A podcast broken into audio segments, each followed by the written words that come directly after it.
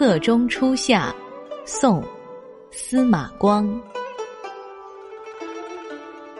四月清河，雨乍晴。南山当户，转分明。更无柳絮，因风起。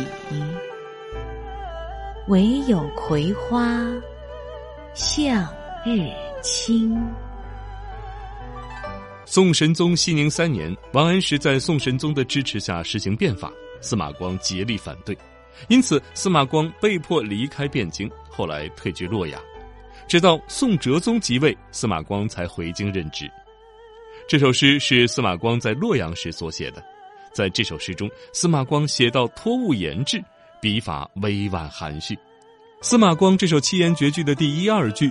四月清河雨乍晴，南山当户转分明，说的是农历四月初夏时节的天气雨过天晴，山色更加清翠宜人，正对门的南山也变得更加明净了。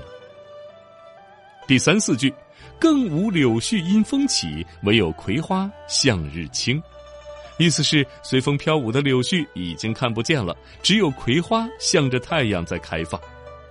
这其实只是字面上的意思。作为政治家的司马光绝非只有此意，司马光久在官场，自然是看够了人云亦云的柳絮，却无论如何也不愿意让自己摧眉折腰、随风飘摆，终而选择了做一株向日的葵花，真金如色，笑脸为形，而且懂得珍惜阳光。